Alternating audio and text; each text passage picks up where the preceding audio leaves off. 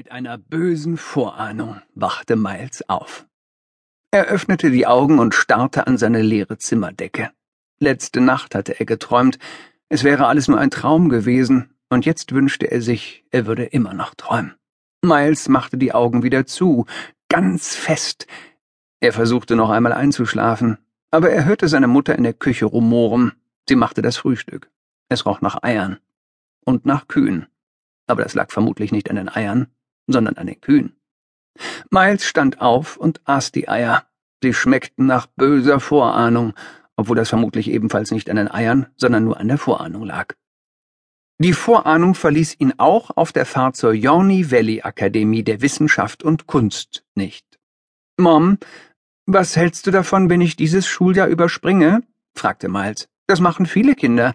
Dann könnte ich dieses Jahr an verschiedenen Projekten arbeiten. Du weißt ja, ich habe immer viele Ideen für Projekte. Wie fändest du es, wenn ich ein Projektjahr einlegen würde? Miles, wenn man ein Schuljahr überspringt, bekommt man kein Jahr frei. Man fängt direkt mit dem nächsten Schuljahr an. Das weiß ich, Mom. Aber wenn ich das täte, wäre ich jünger als meine Klassenkameraden. Das wäre nicht gut für meine Entwicklung. Deshalb ist das Projektjahr eine fabelhafte Idee.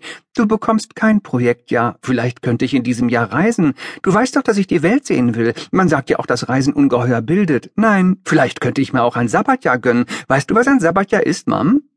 Ja, weißt du es? Es ist ungefähr das gleiche wie ein Projektjahr. Nein. Vor der Schule hielten sie an. Hast du auch alles? fragte Judy. Miles schaute nochmal nach. Er hatte seinen neuen Rucksack, seine neue Provianttasche, in der sich sein Mittagessen befand, seinen neuen Ordner, seinen neuen Hefter, seine neue Jacke und, von grundlegender Wichtigkeit, sein altes Notizbuch. Von außen betrachtet sah das Notizbuch natürlich stinklangweilig aus, damit es keinen Verdacht erregte aber das Innere bestand aus Plänen und Kartenmaterial und Notizen und Skizzen für die besten Streiche, die Miles an seiner alten Schule ausgebrütet und durchgeführt hatte. Der Geisterstreich. Der Streich mit dem fehlenden Schneidezahn. Operation Klatschnasse Hausaufgaben. Sie alle standen in dem Notizbuch und noch unzählige weitere. Der Streich mit den zwei Katzen statt einem Hund. Der Fisch im Bett Limonade ohne Zucker, Mission Fleischpastete. Das waren die großartigen Taten, die Miles berühmt gemacht hatten. Ketchup, der wie Blut aussieht, überall Rosinen, Operation sandige Shorts.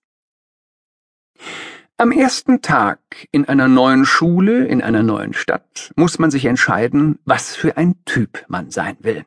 Man kann ein Klugscheißer sein oder der mit den coolen Schuhen. Man kann Fachmann für Oldtimer sein oder derjenige, der die neuesten Nachrichten weiß oder alles über den Ersten Weltkrieg. Man kann der Typ sein, der immer ein Labello in der Hosentasche hat, der Schachgroßmeister, der Basketballstar, der Schülersprecher, der wohltätige Typ, der Hilfsgüterlieferungen organisiert, der Streber, der in der ersten Reihe sitzt, die Penntüte aus der letzten Reihe, die Laberbacke, die immer die Hand hebt, egal ob sie die Antwort weiß oder nicht, der Glückliche, der Filme gucken darf, die eigentlich erst ab 16 sind.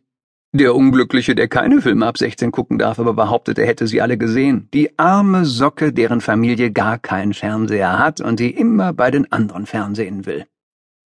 Am ersten Tag in der Schule kann man einen französischen Akzent vortäuschen.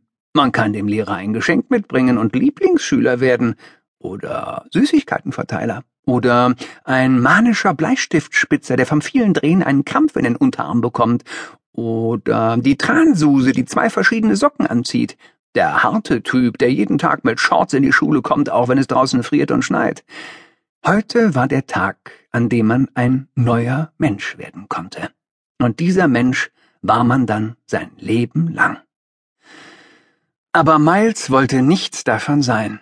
Er wollte in erster Linie nicht der Neue an der Schule sein. Miles wollte derselbe sein, der er auch an seiner alten Schule gewesen war, der Witzbold, der Trickser, der Trickser mit den allerbesten Tricks und Streichen, die seine alte Schule je erlebt hatte.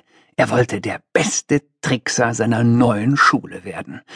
Tschüss, Mom, er stieg aus dem Wagen und betrachtete die Yonny Valley Akademie für Wissenschaft und Kunst. Es war ein viereckiges Backsteingebäude in Form eines viereckigen Backsteins. Miles schaute sich um und entdeckte alles, was zu einer normalen Schule gehört. Ein normales Vordach, eine normale